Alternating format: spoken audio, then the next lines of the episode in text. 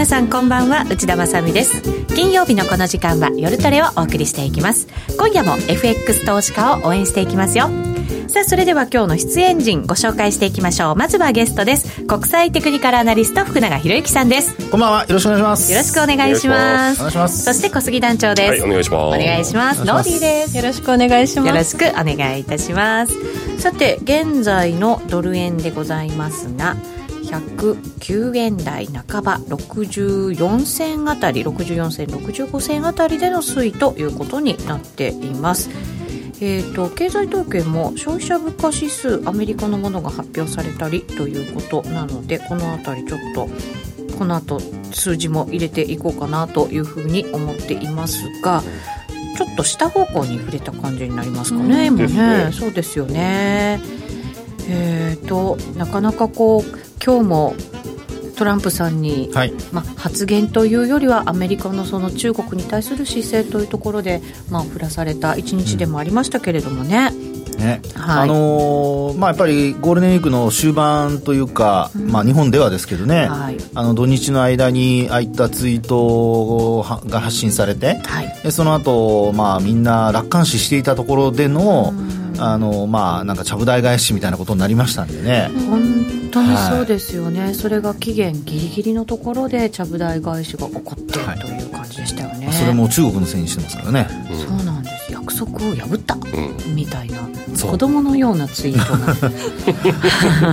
ありましたけど、いや、はい、あいつ約束破った。ね子供の喧嘩かっていうねことですけどねでもことはそんなことではなくね本当に大きな問題ですよね、そうですよね。ですからもう実際にねあのアメリカ時間、まあ、東部時間になるんですかね。日本時間ですと、今日の1時1分に、あのもう25%に、はいえー、2000億ドル相当と言ってますから、はい。まあ、品目でも数千品目とか言ってましたからね。ね。5000品目ぐらいですかね。前回だから10%の関税がかけられたものに対して25%、はい、それがアップされたということですよね。しかも第4弾もあるのではないかというようなそういう予告的な内容にもなっていて、ね。はいですから本当にあのそういう意味で言うと、まあ、今日もまだあのアメリカ時間で10日あの協議が続いてますからね、はい、ですから、まあ、期待をする人にとっては、まあ、何かしらの合意が、うん、あの出てくれるかどうかっていうところで、まあ、おそらく日本時間は明日、まあ、土曜日になってお休みですから、まあ、お休みの人は多いと思うので、はい、まあ、そういう意味では夜中まであのトレードする人も 結構いるんじゃないかなっていう。気がしてるんですけどね。本当そう、ね、今夜は結構動きますか？あの結構上下には動くと思いますよ、えー、何かあのあのきっかけが何にもなくてもあの行ったり来たりっていうのは、みんな探り探りでやるんじゃないかなっていう気がしますけどね。かもしれないですね、えー、先ほど発表された CPI 消費者物価指数アメリカの4月の数字ですが前月に比べるとプラス0.3%前年比ではプラス2.0%となりました。予想が前月ではプラス0.4%前年比ではプラス2.4%ですからともに予想を下回ったということになります、ります。えー、そしてコアの方も下回ったっていうことになりますかね。はい、なのでちょっと為替的には下方向にということになりました。コア CPI ですが、えー、と前月比プラス0.1%予想ではプラス0.2%前年比の数字出てきた数字がプラス2.1%こちらは前年比予想は一緒ですね。人とえー、と前月比では下回っているということになったようでございます。なので為替現在、まあ、一旦ちょっと下方向に行きましたがまた109円の70銭台になってますのでやっぱりちょっとなんかねね。振らされた感じはありますね。上下になんかね触れる感じではありますね。の安値のとこ試して失敗したって感じですなるほど。ノーディの値動きの説明が入りました、そうです 助かりました。質問ですよこれ。福永さんいるしちゃんとのこと教えてもらおうってついいやいやいやいや。大事大事、この後たっぷり伺っていきたいと思います。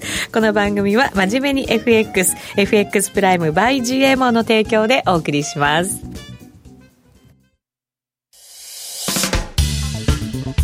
お聞きの放送はラジオ日経です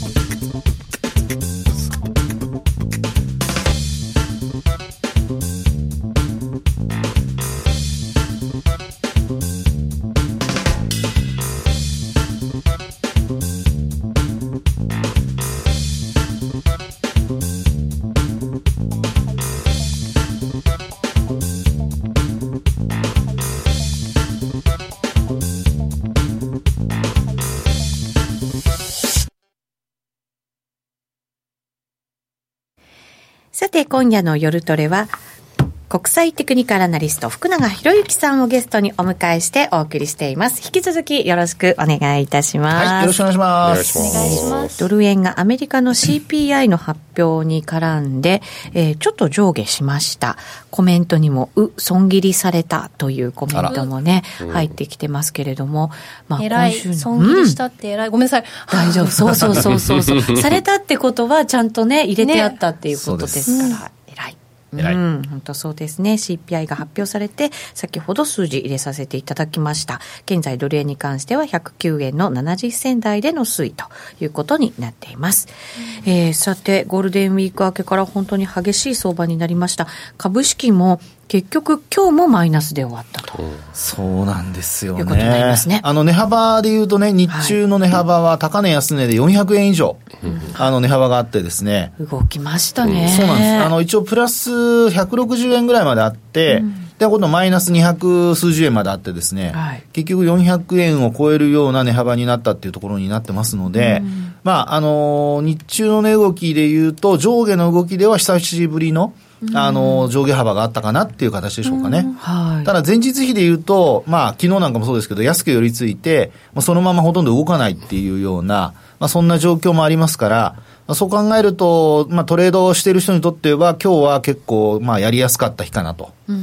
で、まあ、逆に、あの、動いた人は、ポジションを持たされた人は、結構損してるんじゃないかなという、そういう日でしょうね。そうですね。はい、昨日なんとか75日線の上でというね、形にはなってましたけれど、そうなんです。今日どうでした？今日は本当にあの、わずかですけど、やっぱりちょっと下回っちゃってますね。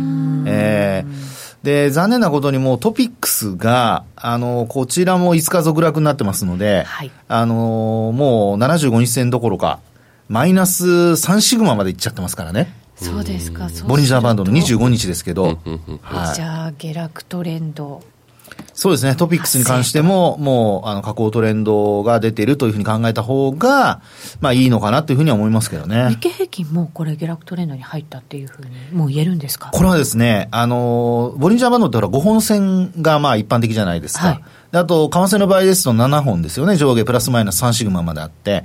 で、使ってる移動平均線、中心線によって変わるんですけど、うん、為替の場合、私はよく20日とか21を使ったりするんですが、株の場合ですと25日使ってるんですね。うん、で、あの、日経平均の場合、まだ実は25日移動平均線上向きなんですよ。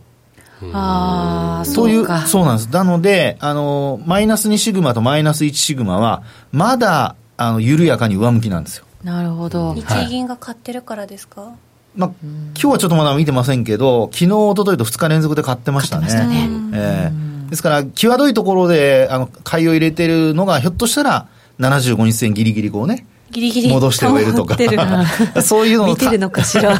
足しになってる可能性は、まあ結果論からしてですよ、あるかなっていう気はしますけどね。はい、NT 倍率のね、話もやっぱりずっと出てきてはいますけれどもね。そうなると、まあでも全体を表しているのがトピックスだということになるんであれば、はいはい、やっぱりトピックスのやっぱり弱い方を見ていかなきゃいけないということになるのかもしれませんけど。そうですよね。えー、ですから本当に今のトピックスの流れからすると、あの、まあ日経平均はそれに引っ張れる形にはなってるんですが、えー、トピックスの下落の勢いだとか、あと下げの形からすると、ちょっとあの日経平均も引きずられるっていうふうに考えなきゃいけない部分があるのかなと。ただですね、今日のあの終わり方。はい。あの、実はもう一つよくお話しするあの、モメンタムっていうのがあるんですけど、はい、上昇とか下落の勢いを教えてくれる指標なんですけど、これがね、あの、小幅安で終えたんですけど、上向きに転換してるんですよ。こういう中でそのモメンタムが上向きになるっていうことがあるんですか、はい、そうなんです。これね、あの要は10日前と当日の、あのまあ、要は終値同士の比較なんですよね。はい、ですから、例えば、あの、前日、あの、100円値下がりしてたと。うん、で、今日も安値更新したんだけども、あのまあ、要は1日ずれた後の10日前と、あの、当日の値幅を比較すると95円になってたと。そうすると、前日は100円、はい、でも当日はまあ95円ということになるので、5円上がるわけですね。はい、なので、安値は更新しても、その値幅、幅そのものは縮まるっていう。で、この幅の縮まり方が、そのモメンタム、要するにあの上昇の下落の勢いだっていうふうに考えるわけですよ。はい、上昇とか下落のね。そうすると、じゃあ下落の勢いが弱まってきた、はい、そうそう、そうなんですよね。ですから月曜日、もし、あの、まあ、あ反発して、始まるようなことになって、その時にモメンタムも同時に上昇するってことになると、うん、あの、一旦その、まあ、売られる場面があっても、いわゆるその売り込めなかった時には、戻していくっていう可能性も、うん、あの、十分あるかなと。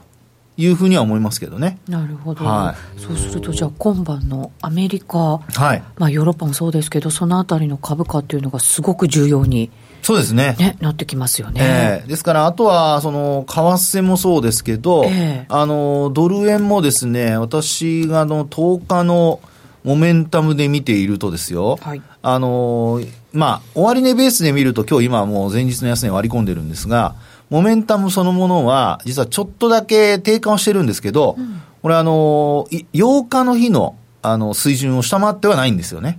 ですから、若干切り上がってきてはいるんですよ。はい。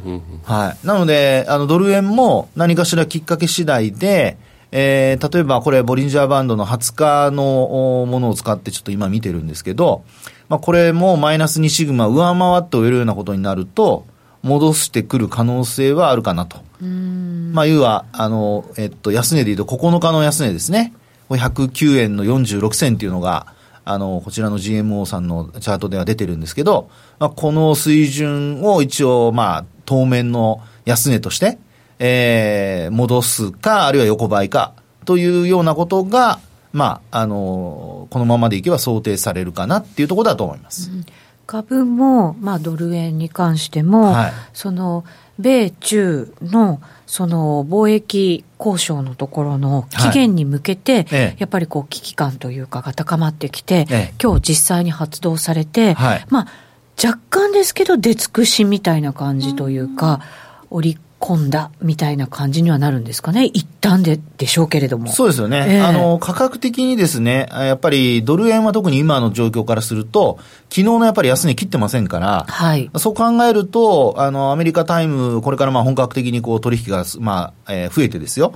で、その中で割り込まないとなれば、えー、やはりあのニューヨークダウンが下げても、ドル円が下落が止まっているっていう流れになるとですね、これ日本株にとっても一応はプラス材料になりますから、はい、であと、あの今日はあのアジアの市場で、はい、上海総合と、それから香港の反戦指数ですね、この2つが一応プラスで終えてるんですよね。一応どころじゃなくて、中国は3%も上がってます 日本の取引が終わってから余計上げたっていうパターンですけどね。そうですよね。えー、なのでですね、えー、あの、当事国のまあ、中国の株は上げてるわけですよ。で、えー、一方のアメリカ株が今晩どうなるかなんですけど、まあ、そこで、まあ、あの、小幅安ぐらいで終えているようであれば、まあ、あの、ドル円がこれ以上、あの、下落しなければですね、日本株に関してもさっきお話したような、ちょっとした、あの、リバウンドかもしれませんけど、反発期待は、あの、出てきているのではないかなっていうふうには思いますけどね。中国がこれほど上げたっていうのは、やっぱり材料出尽くしだけでそんなふうになったりするんですか？あの、えー、っとですね、例えば今週だと、はい、えー、6日ですかね。あの、日本がお休みの時に、あの、振り替え休日だったじゃないですか。はい、この時に上海総合指数って5.5%か6%ぐらい下げてるんですよね。はい、すごい下げてました、はい、ですから、いわゆるその事前の下げの幅が、やはり大きいと、ええ、あの、特にまあ3000ポイント割り込んでですね、ええー、まあ、あの、数ヶ月ぶりの安値近辺なんていう話になってくると、まあ、一旦出尽くしということになれば、株価は買い戻されるというね。うそういう部分はあるかもしれないですね。はい、共産党の PKO じゃないのとか、いろんなね、意見も入ってますけど、うん、まあでも中国もね、その景気対策のようなもの、やっぱりどんどんこう打ち出してきて、はい、その効果が出始めてるっていう、なんかこう、そういう評価はいろんなところからは出てますよね。そうですよね。えー、あの、4月大きく上昇した、まあ、きっかけになったのが、あの、2月の中国の PMI が良かったとか、はいそれからあと GDP もね、うん、あの、良かったりだとかって話があって、で、そこから、まあ、先月、あの、3月のデータはそれほど良くはなかったんですけど、まあ、あの、アメリカの経済指標もそれなりに、こう、まあ、特に雇用統計良かったですからね。はい。なので、少し安心感が出ていたとこだったんですけどね。まあ、それがやっぱり、なんといっても大統領ですからね。なんと言っても まあそれ以上は言いませんよ、もう。そうですね、はい、でも上海もね、3000ポイントまた目前という感じになってきてますから、ここ回復してくるようなことがあるとすると、かなりちょっと安心感にはなってきそうな感じはしますけどね。ねですから、ずるずるとあの下落が何日間も続くとか、はい、あるいはこれ以上、その急落の幅が大きくなるとか、まあ、それは、今日先ほど話したようなモメンタムで見ると、まあ、若干やっぱり止まり気味といいますか、あの、下落の勢いもちょっと弱まりつつあるのかなというね、まあ、もちろんここで何かまたトランプさんがやり始めたら 分かりませんけど、そうですよね。ちゃぶ台ね、またかえ、ね、ひっくり返されたらね、せっかく買ったのにみたいになっちゃいますよね。いい方にひっくり返してくれればいいのかね。それありがたいありますいい方とか。今ほら、ひっくり返ったから今度逆に戻してくれる。元に戻ってくれる。ごめんごめんみたいな。そうそうそういう。すごいなんかあれですね。一回ひっくり返したのに戻されるとありがとうみたいな気持ちになるの不思議ですね。それは、それはノーディーちょっとあの、M 系が入ってるんじゃないでしょうか。それちょっとやめた方がいいと思います。よくないと思いますけど。可愛らしい感じもしました可愛らしいね、今のね。はい。ちなみにヨーロッパでは、ほぼ指数はいい感じで上がってるっていうね。そうですね。はい、雰囲気なので、アメリカにもちょっと期待したいところではね。はい、ありますよね。ありますけどね。そこで止まってくれると、やっぱり日本も、ちょっとストッパーかけてもらえたかなっていうね、なんか気分にはなってきますよね。ね本当は今日ね、ストップしてほしかったんですけどね。はい。日本がストップしたかったですけどね、やっぱりなかなかそれはね、できなかったですね。困ったもんですよ。はい。えー、さて、えー、今日は福永さんをお迎えしているので、またチャート分析もいただきたいんですけど、今質問が1個入ってたので、それに答えていただいちゃおうかな。えっ、ー、とですね、さっきモメンタムの話がありました。はい、福永さんよくね、モメンタム使われてるなって私も印象あるんですけど、はい、モメンタムと ROC ってどっちが使いやすいんだろうっていう、どうなんですか、福永さん？私はですね、うん、ROC は、あのー、シンプルさに欠ける部分があるんですよ。シンプルさに欠ける というのは？というのはですね、はい、計算式って、うん、あの、さっきお話したモメンタムって本当に単なる比較なんですよ。はい、で、あの、何から、えー、その、えーまあ、テクニカル分析の場合は何から何を測ろうとしているかっていうことが重要なんですね。うん、で例えば今お話しているモメンタムっていうのは値幅から、えー、値幅が大きいか小さいかだけの判断で、勢いがあの出てるか出てないかを測ろうと。で、ROC はまた別の考え方から作られているので、はい、そうするとですね、あの、シンプルさがゆえに、あとパラメータも変えることができるので、変えてその検証もすごく楽なんですよね。あの、数字が変われば短くなってるか長くなってるかだけで判断できますから、はい、そう考えると、まあ私は、あの、まあ初心者の方は特にシンプルな方がいいと思うので、あの、モメンタムに慣れてから、それからいろんなテクニカル指標だとかにあの入られた方がいいんじゃないかなっていうふうに思いますけどね。うん。モメンタムって私もなかなかあまり使わないんですけど、そうするとじゃあ初心者の方は、はい、まあ、とりあえずモメンタムは必ず見ておいてっていうようなものになるんですか？そうですね。特にあの、組み合わせて見るのが私は一番いいとは思ってるんですけど、はい、例えば今、先ほどお話したトレンドのあの、ボリンジャーバンドと、それからモメンタムを一緒に見るとか。うん相性がいいものとかってありますよね。そうですね。あの、トレンド系とモメンタムは、あの、比較的相性はいいですね。うん。ノーリーモメンタムって使ったことある？あんまり使わないですね。僕もほとんど見たことがないですね。ねそうですよね。でも、プライムチャートにはちゃんとモメンタム入ってるんですよね、これね。そうなんですよ。今、福永さんこれ下に出してくれてるのがモメンタム。はいですよね。はい。これは、あの、あれなんですよ。ゼロラインを基準に、うん、もう単純に、あの、プラスかマイナスかで、上昇の勢いと下落の勢いを測るだけですから、はい、すごくシンプルです。シンプル。はい。だから、えっ、ー、と、ゼロラインの上にあれば、まあ、上昇の勢いの方が強い。強い。で、下にあれば、まあ、下落の勢いの方が強い。うん、なるほど。勢いを測る。そうです。ということですね。ええ、なので、はい、あの、ごめんなさい、あの、例えば今バンド広がってるじゃないですか、うん、ボリンジャーバンドが。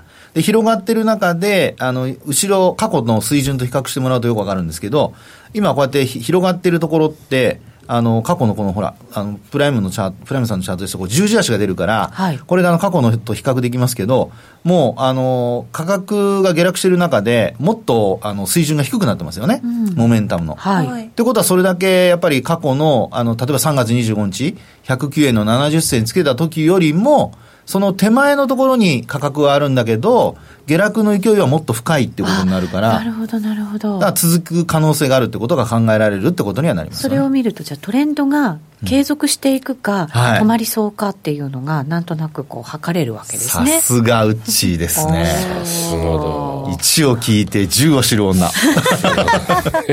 ょっと褒めすぎました。すごくわかりやすかったです。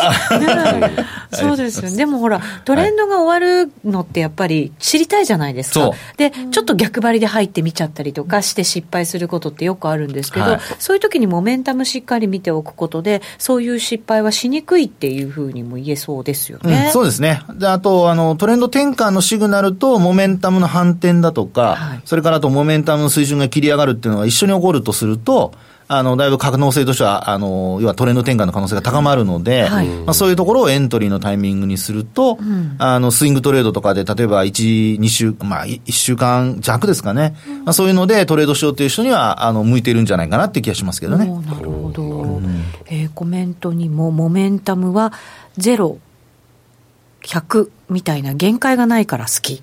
ああ、確かにね。そうなんです。真ん中にゼロがあって、あとは上下ともに限界というか、あの、上限下限はありませんからね。行くところまで行っちゃう。そうなんです。へえ。勢いに合わせてどんどん。そうそうそうそう。下に張り付くとかってないです。ない。あ、そうなんですか。はい。ええー、面白い。くっつくことないんですか？あの、もちろんね、あの、自然にこう、ゼロの、ああの、ある一定の水準に止まることありますよ。でもそれが、あの、まあ、強制的に、100とか0でビタッと止まるってことはないんですよ。そうですよね。値段が動いてれば動き続けるし動かなくなったら戻っていくんですもんねゼロに向かって。じゃあチャートもそういうふうに設定してやるんだ。ね、はい、そういうことなんですね。ストキャスだとか RSI とか、あの、言ってみると、その売買タイミングを教えてくれるテクニカル指標っていうのは、もう強制的に0と100で止まるじゃないですか。止まりますよね。うん、そうすると、トレンドが出てる時って、あの、まあ、特にストキャスなんかは、うん、あの、100に張り付いちゃって、全然、あの売りのタイミングが出ないっていう、はい、そうなんですよね。で売った途端にもうまたどんどん上がっちゃうみたいな。そうなんだ。画面の外に飛び出しそうやね。強かったり弱かったりしたらね。はい。大変。大変 モメンタムに関するね、ちょっと流した感じで、適当な感じでしたか？あらあら、さすがノーディーには読まれてしまいました。はい、今ね、CM 行こうかなと思って、ちょっとね、そうそう、さすがノーディー相棒ですからね。そうそうそう。もうツッコミも可愛い。はい。えっと、質問などもたくさんいただいているので、CM の後に、はい、お答えいただこうと思います。約定力で選ぶなら FX プライム by GMO。レートが大きく滑って負けてしまった、システムダウンで決済できず損失が出た、などのご経験がある方は、ぜひ FX プライム by GMO のご利用を検討してください。FX プライム by GMO では、数多くの勝ち組トレーダーが認める約定力と強靭な FX サーバで安心してお取引いただけます。現在、FX プライム by GMO のホームページでは、勝ち組トレーダーのインタビュー記事を公開中。勝ち組たちの取引手法を学びたいという方は、ぜひ、真面目に FX で検索を。株式会社 FX プライムバイ GMO は関東財務局長金賞第259号の金融商品取引業者です。当社で取り扱う商品は価格の変動などにより投資額以上の損失が発生することがあります。取引開始にあたっては契約締結前交付書面を熟読ご理解いただいた上でご自身の判断にてお願いいたします。詳しくは契約締結前交付書面などをお読みください。お聞きの放送は、ラジオ日経です。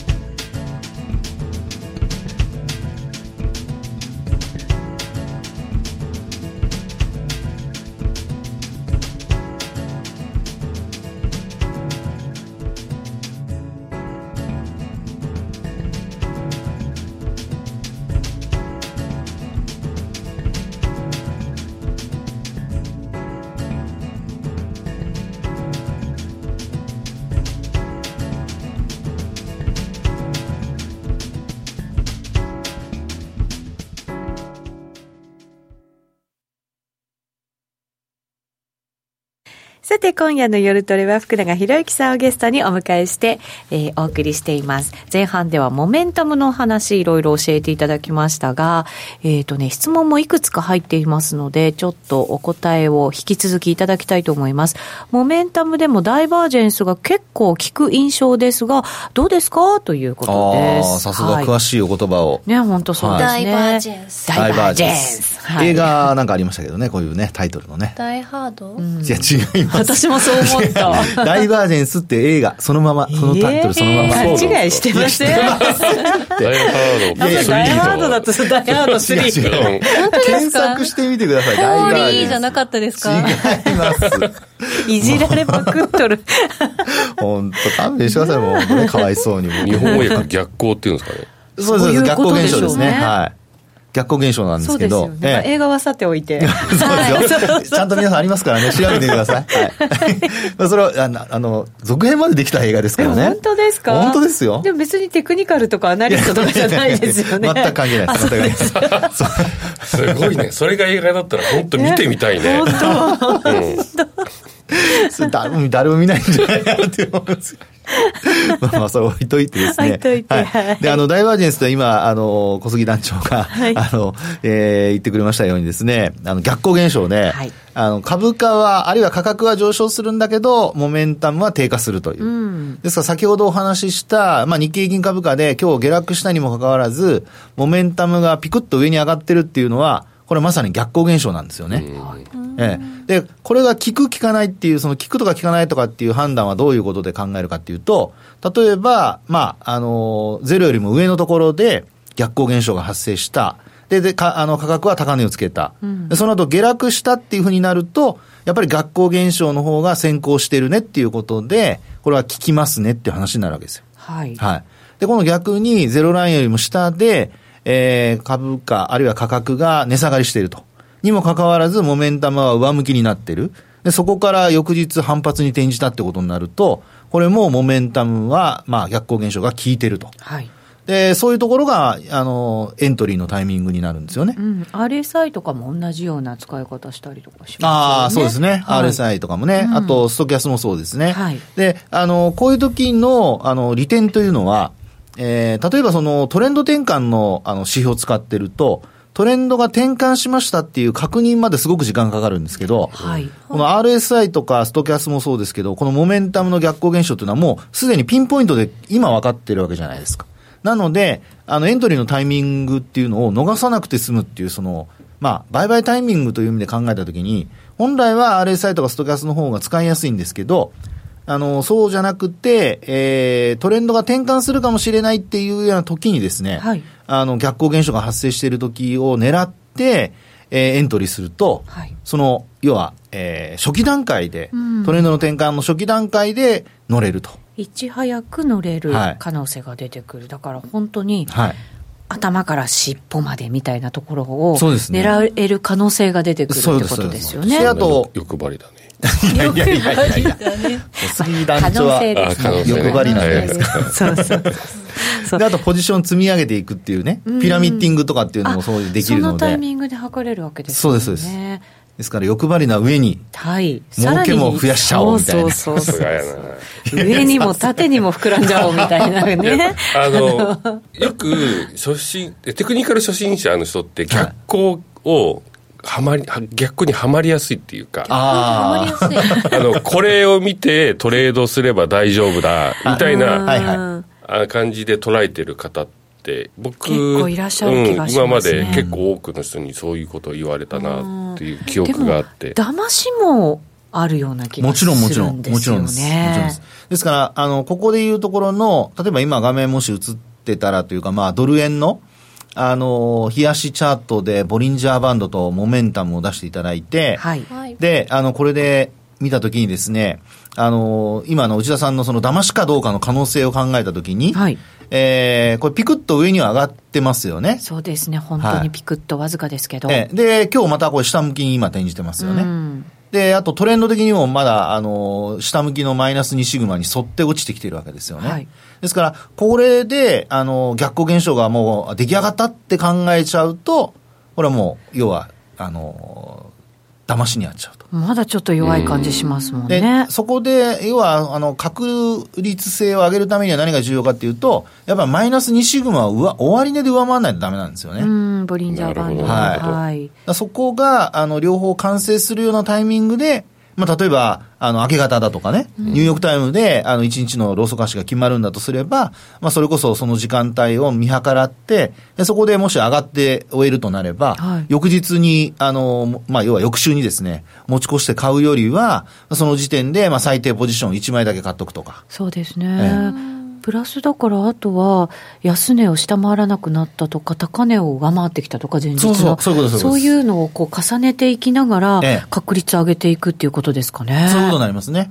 うそうすると、よく言う、その、買いそびれちゃって、あの、なかなかうまく乗っかれないとかっていう人は、あの、タイミングは、あの、より早く入ることもできますし、あと、もし失敗したら翌日もよく、あの、スタートから投げればいいだけなので、うんそういうこともあの可能になってくるかなと思いますけどね。なるほど。ポジション管理とテクニカル組み合わせて、はい、そうですね。やっていく。はい。そうですね。本当いち早くトレンドの変化がね分かるんであれば、はい、本当に私たち早く入ることができますからね。そうですよ、欲張りだな、そう思いながら。低い声で言われると。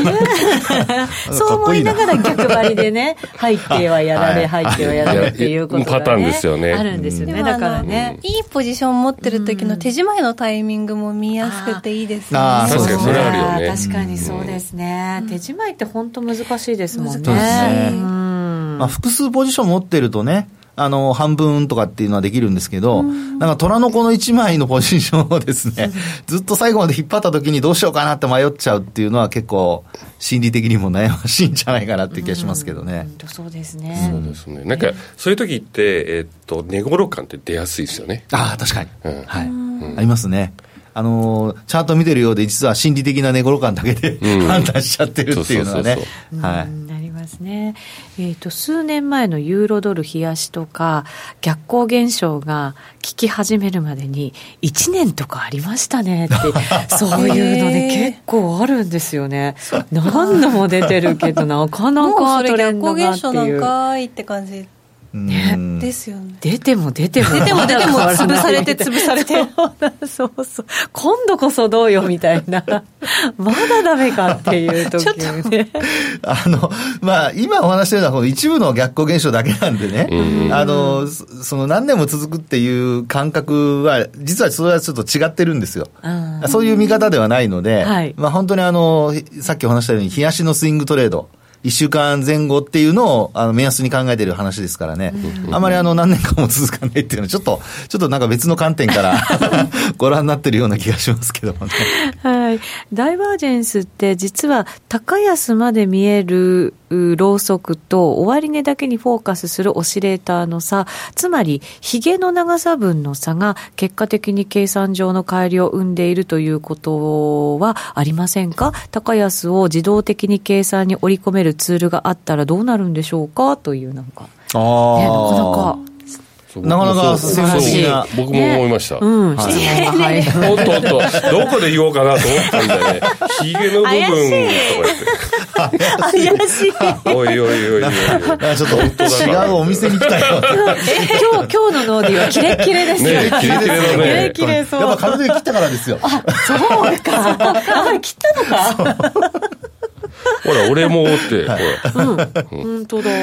あの、これね、えー、面白いのは、えー、っと、為替もそうですけど、うん、あの、途中の値動きで評価損益って出るじゃないですか。はい。で、あの、基本株って終値で判断されるんですよね、全部、評価は。はい、だから日中の値動きそのものは評価の対象にはならないんですよ。うん、ですから、今、あの、為替こうやって見てる限りの中で、あの、やっぱり高安の値幅をどうカウントするかっていうのが、あの、やっぱりすごく重要ではあるんですよね。うん、で、実はですね、皆さんご存知かどうかわかりませんが、ボリンジャーバンドのあの、まあ、中央線ありますよね。はい、これみんな移動平均線使ってるんですが、ボリンジャーバンドの、あの、本、ご本人というか本人が作ったものって実はそうじゃないんですよ。そう。ボリンジャーさん作ったもの。え、違うんですか？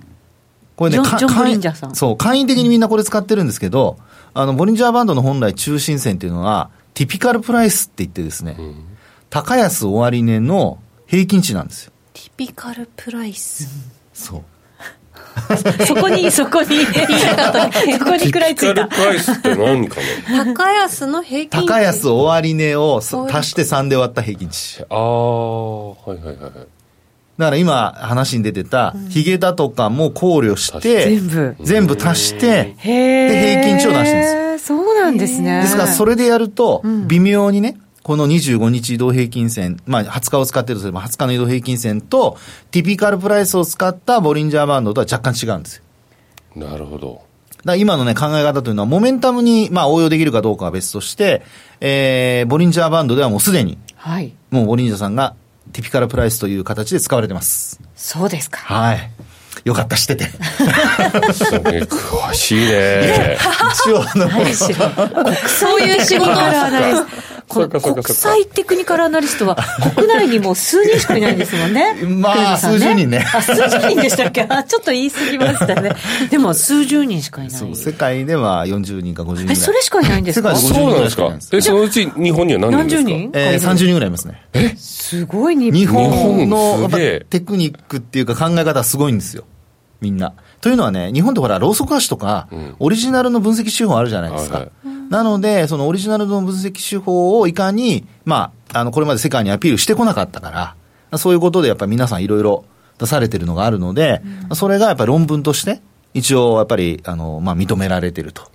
いう形でございますね。ローソク足ってオリジナルなの、日本のね。キャンドルスティックっていうけど、あれは日本語のろうそく足を英語に訳したのよ。逆。えー、初めて知った。あれ輸出なんですよ。日本からの輸出品。ノーディーが知らないことがあった。よかった。それで知らないことだらけです。一目はあ、一目ですか？そう、yes, yes. 一目アメリカのものじゃないですか？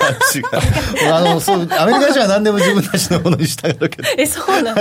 いや、知らない。そう、一目で、あの、はい、あの、この隙間を雲って呼ぶと怒る方が作られたものだっていうのを聞いたことがある その方のおじいさんね。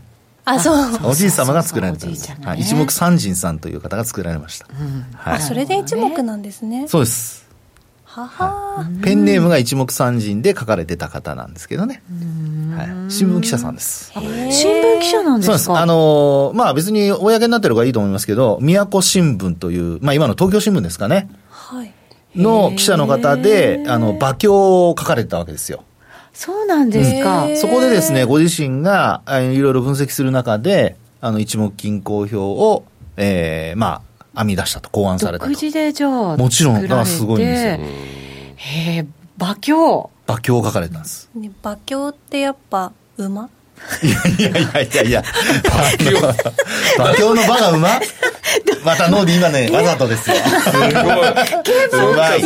一目均衡表で占うみたいな感じ。すごいね。どうやそれ占いでしょ。馬鏡。すげえな。東京新聞、結構精神的やね。それあの、東京と競馬だから。面白い。都って字はあるけどね。そうそうなんだ、勉強になりました。ね、馬鏡。場所の場に実況の今日で馬鏡でございます。まあ今の日経新聞のあの、えマーケット総合とかっていうところが今日の東京市場で日経平均株価は何日連続でみたいな。そうそうそうそうそう。ラジオ日経は場況してるもんね。いや、どっちもやってるよね。ラジオ日経どっちもやってますね。そうだ、そっちの場況もね。馬の今日も。なんか、そのせいで、馬と、なんか、為替とかにはすごいつながりがあるみたいな気がしてるんでしょうね。うん。ノーリーの中でね。ああ、なるほど、なるほど。なるほどね。うん。じゃあ結論が出たところで。よかった。じゃあ、ドル円に関しては、ちょっとモメンタムが今、その下落のトレンドというか、モメンタムがちょっと弱くなってきている。ただ、まだちょっと、もうちょっと待って判断したいよねっていう。マイナス2シグマを上回れるかどうかっていうところが、はい、あの、今週から来週にかけてのポイントになるかなということですね。ねはい。剛腕に戻しましたけどね、話をね。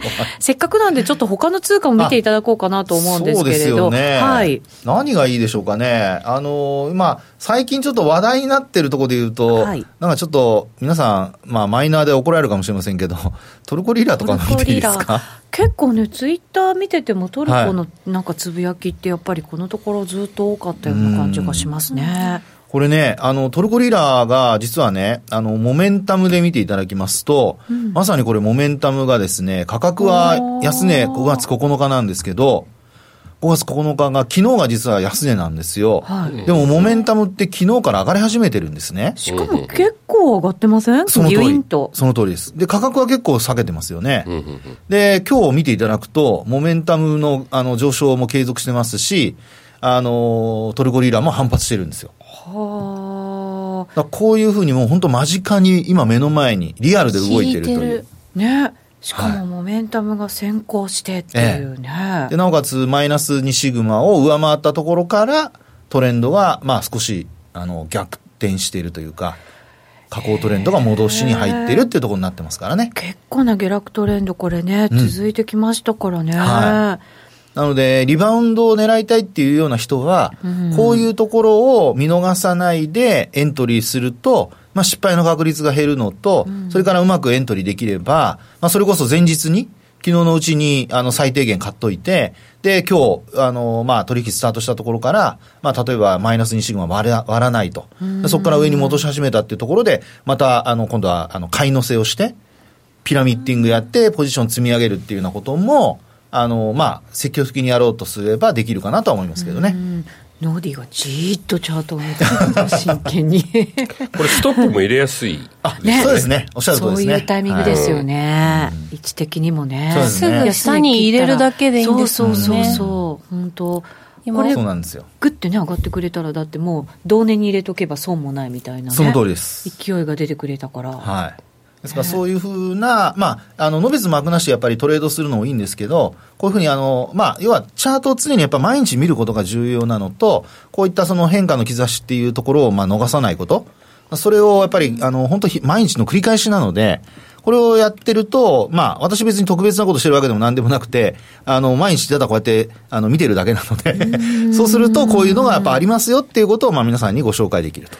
福永さん、だから毎日見てるわけですよね。毎日決められたものを毎日。まあ決めら、そうですね、まあ決められ自分で決めたものだと思うんですけど。すいません。見ろって指示されてるわけじゃないんで。そうそうですよね。あの、そういう意味じゃないんですけどね。はい、あの、えー、まあ見るものは常にそのトレンド系と何かしらのその逆転現象が、うん、逆光現象が発生しているかどうかっていうようなものを。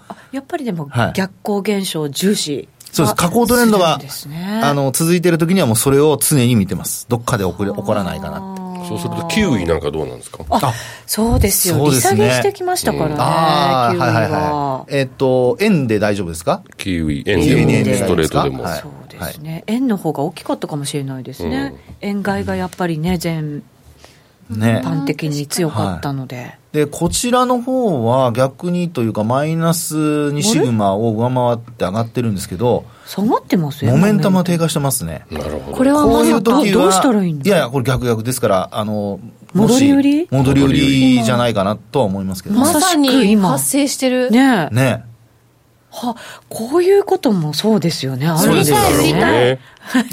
どうぞ。じゃあ、こういう時には、上髭のところが出ているので、で、これから、例えば、あのまあ、明け方までトレードするとしたら、戻って、上値が重たいっていうところを売って買い戻して、売って買い戻してってやると、結構何回も取れるっていう、そういうトレードになるんじゃないですかね。あ、このコメント。福ちゃん先生、ピラミッティングするとそのままポジションのお墓になることがあるんですけど、コツはありますか？これ私もすっごいそうなんで。なんでですか？タイミングね、やっぱりね、間違えるとやっぱり難しいピラミッティング今から新しいポジションを持つぞっていう気持ちで一応見てるはずなんですけど、前に持ってるポジションのせいでなんか分かんなくなっちゃうことがあるんです。な、何かコツ、あるんですかね？あのそれって規則正しいというか、あの、一定の数量を積み上げてます？それとも、あの、その時によって2とか3に増やしたり、4にしたり、5にしたりとか。私が。使ったないし動きに合わせて、こう、結構なんか皆さん、不規則な組み立てしてますよね。ね。うん。まあ、それは最悪ですね。そうなん私大体パンパンで入れて、はい、それでこう儲かった分をまた上乗せして入れて常にパンパンにしていくっていうピラフィッティングそういうやり方ですけど。トレードは？パンパントレードです、ね、そうで常にパンパントレード。ちょっと余りがあるとすぐピラフィッティングするそうするとすぐロスカットもされるって強制ロスカット。もう本当にそれピラミッティングって言わないでしょ本当ですか？いや言いますよ。私の中では。大丈夫ですよ私の中でははい。あのノーディーの質問にどうぞ答えてあげてください、まああの 今の質問でですね顔色が変わったところを見るとあの僕あの、ほら、変化の兆しは見逃さないタイプさすがいつもチャートと向き合ってるだけそうそうそうそう。今ね、逆行したのかな、ね。ロディがね。いや確かに逆行。あっち向いてたもんね。そうそうそう。どうしたかなと思って、私も。逆行現象だったんだ、あれ。まあ、大体そういうところから判断してもですね、わ、からなくなるのは、そういうポジションの積み上げ方が良くないわけですよ。か、ちゃんと。そう。で、何回までって決めなきゃダメです。え？要するに、え？あの、の、それはね、のべつ幕なしどんどん積み上げていったら、それはどっかで、あの、反転した時に全部後から買ったやつが損になるじゃないですか。そうそうじゃなくて、あの、例えば4回なら4回まで積み上げるっていうふうに決めとかないと。そこから、要は伸びた分は利益にするっていうふうにするようにしないと、あの、後からどんどん積み上げていって、ちょっと下がったらもうすぐ上の方がマイナスになって、うん、で、損益分岐点がどんどん下がっていって、で、結果的にはなんか、さっきの、なんかもったいなくて手締まえなくなっていく 手締まえなくなっていく。手締まうけど無理やり。心はマイナスみたいな。そうそうそう。かわいそう。なんか伝説の相場師みたいね。何ですか？なんかトレンドが出てるものに対して、相場の上手い人たちってガンガンガンガン乗せていくっていう感じで、うんうん、終わるときに全部こうひっくり返していくっていう、うん、それをもっとじゃあ終わりをねもっと察知でモメンタムで察知してこう。そうだ。モメンタムだ、うん、あとはねもしあのそうやって不規則な縦玉、はい、あのポジション積み上げるようになれば最初の方のやつはどっかでロス、あの、利益を確保して、それでなおかつ、あの、まあ、証拠金を増やしてから、不規則に積み上げていくってしていかないと、ああ、それいいで、いいですね、教えてもらってるんだから、それはそうですね。上手い人それやってるね。え、そうなんですか、あの先にリあのフルあのリー乗ってるやつをリグってまたあの縦値っていうかポジ縦値悪いところでまたポジ同じポジションを持つ、はい。うん。なんか最初のそのいいポジションってなんかお宝ポジションみたいな気分になっちゃって。ねなんかそこを手締まいたくないわけですよ。そうだよね。そうだよね。そう気分的にはね。ね。だからちょこっと儲かって、もしかしたらこっちの方が先に損になるかもしれないでしょ、後から書いて、はい、そっちから利確していくのはだめ いやいやいや。だからあの一定のね、ポジション以上積み上げない、ないしはあの、えー、一定数量をあの規則正しく積んでいく分にはそれでいいんですよ。でもノーディーのように、ね、あの増やしたり減らしたり、まあ、ノーディーじゃないかもしれないけど、そういうふうなことをする人は、それこそ後から買った分が損になる可能性が出てくるので、あの基本的には、あの、ポジションはそうなってもいいように増やした状態にしてからやる。そうすると、余裕が、心にも余裕ができてくるので、あのー、まあ、すぐに逃げやすくなるという。半分くらい取り入れて頑張っていきたいと思います。そうそう、本当にあの取り入れた方がいいと思いますよ。はい。はい、ね、テクニカルと需給、どっちが大事なんだろう？為替の場合はでも需給ってなかなか分かんないですからね。確かに。えーまあ、それはディーラーさんはね、あの、大口の買いが入ったとかっていうのはわかるかもしれないんですけど、一般的にこうやってテクニカル、まあ、チャートを見ている限りだとなかなかわからないので、まあ、株はやっぱり需給は大事だと思いますけど、でも為替に関してはちょっとやっぱり見えないので、なんとも言えませんね、これはね。節目あたり、例えば、え今回10円割れて、9円台後半、はい、ここは信託がどんどん買ってたっていう。うね、ありますよね、はい、そういうふうに言われる場所がね。えっ、ー、と、ポンドはという質問も入りましたので、ポンドですね。じゃポンド円いきましょうか。かね、あと、7、8分。すごいなんか早い。パンパンまでいきますよ。さすが、そうそうさんのトレードと同じで、パンパンで。パンパンでいきますよ。ね、はい。ギリギリまで分析していただきますから、今日は。はい。これはですね、あの、ポンドも、どちらかというと、あの、ポンド円ですけど、ちょっとやっぱ切り上がってきてますね。はい。で、今日も、まあ一応やっぱ安値は切らずに推移していると。いう形ですかね。ここはまだ騙されるポイントってさっき福永さんが言ってたとこですか、えー、っと、この状態だと、あの、まだ、やっぱりちょっと気をつけた方がいいですね。あ、こういう時にもしトレードしたいんであれば、あの、長く持たないことです。その、粉足とかに直した場合に。短い時間で、あの、トレンドに乗っかって、あの、売り買いを何回か繰り返すっていうふうにした方が、っていうのは、ここはほら、みんなどっちに行こうか、冷やしで言うと迷ってるとこなんで。うん。なんか、サポートだったラインが切れてきてる状態で、はい、そうですよね。戻り売りかもしれないですね。そうですよね。うん、勢い出た時のね、一旦の戻りみたいなやつってね、そうです。あったりもしますし、ねえですから、あとはあのニューヨーク・タイムのあの終わりのところ、まあ、そこで本当に上に抜けるそうであれば、はい、あのここだと、まあ、あの逆行現象が少し、えー、まだ確定はしてませんけど、あのでまあ、出てきているので、えー、出つつあるので、まあ、こういうところでちょっと買ってみるっていう手はありますね。まあ、でも、最低ポジションですよ。山、山張らないように。いや、そこはもうバンバンいかないと。ガンガンガンガン。ノーディートレードをね。誰を信じればいいの？いや、自分を信じてください。こっち二人は、あの、茶化そう。ね。えーと、ダイバージェンス以外に相場の初動を捉える方法やおすすめのテクニカルありますか？ああ、うん、それ知りたいですよね。ね知りたい。うん、あの、まあ、初動というとあれですけど、例えば一番シンプルなのはこれモメンタムでも、ああの、水準？これ横の水準っていうのはすごく重要なんですよ。横の水準？水準。要するに山、高い山、低い山あるじゃないですか。はい。ほう。高い山があって、それで、例えばこのポンド円ね、あの、モメンタム見ると、この価格、例えばここで、まあ、ここでも逆行現象っていうふうに言ってもいいのかもしれないですけど、うん、4月の12日の山がありますよね。高い山。うん、で、その後、ここ、えっと、これは5月の3日も、あの、ポンド円で見ると、えー、っと、これプラス1シグマ上回るような状況になってて、あ、ひょっとしたらこれ、あの、上に抜けるんじゃないのっていうふうに終値で見ても、はい。思うとこなんですが、えー、この山の水準見ていただくと、前の山に届いてないですよね。そうですね。